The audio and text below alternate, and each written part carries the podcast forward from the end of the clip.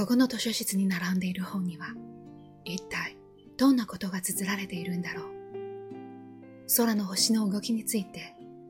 神様のこと、それとも誰かの日記とか、今は誰も入れないこの部屋。それなのに、椅子や机には、まるでつい先まで誰かが本を広げ、何か考え事していたんじゃないかと思うほど、生温かい気配が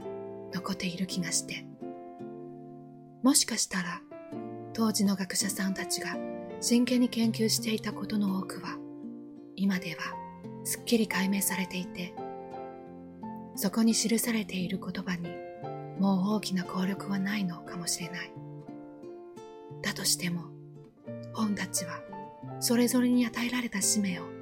全うするべく、だんだんとひっそりとここに生き続けている。そう、生きているって感じ。私の胸を震わせたものは多分それだ。子供の頃、繰り返し読んだ大好きな物語は、空想の世界のお話のはずなのに、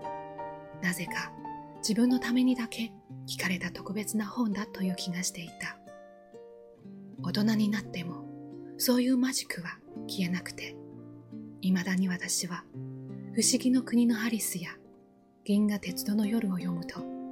アリスやジョパーニになってしまうし、たくさん並んでいる活字の中に、キラッと光って見える文字を見つけてでは、なんか自分にとって大事なメッセージだと感じて、何度も何度も目でなぞってしまったりするんだ。国や宗教観や時代の違う人たちが聞き残した言葉が、今もなお私を救ったり、動かしたりするんだから、その威力はさすましい。時の流れの中で紙やインクが劣化しても言葉は光を失わない。ずっと生き続けるんだ。どれだけ長い時間そこにいただろう。全然飽きなかった。進学の間には大きな天球儀がいくつも並んでいる。大学時代、社会学を専攻していて、昔は科学者と哲学者の境界線がほとんどなく、同じカテゴリとして研究されていたという話を聞いたとき、そりゃそうだろうと納得できた。科学のテストはいつも赤点の落ちこぼれだった私だけど、両城の本を初めて読んだときは、まるで哲学書を読んでいるみたいで、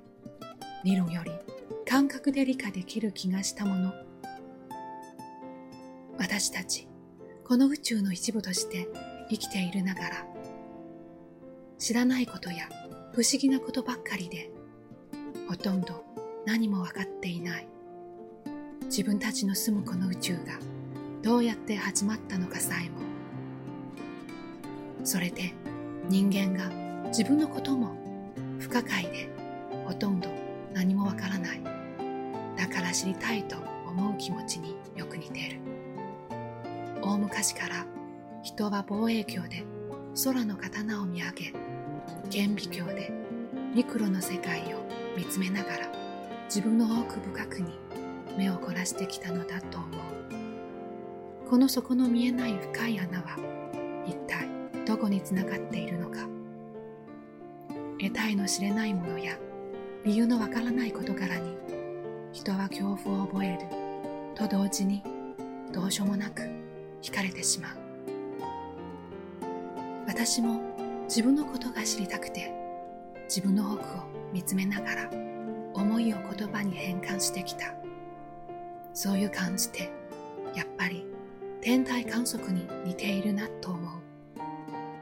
私が観測し記録してきた言葉たちもこんな風にひっそりと生き続けていくだろうか。なんか私今日ここに出会ってよかった。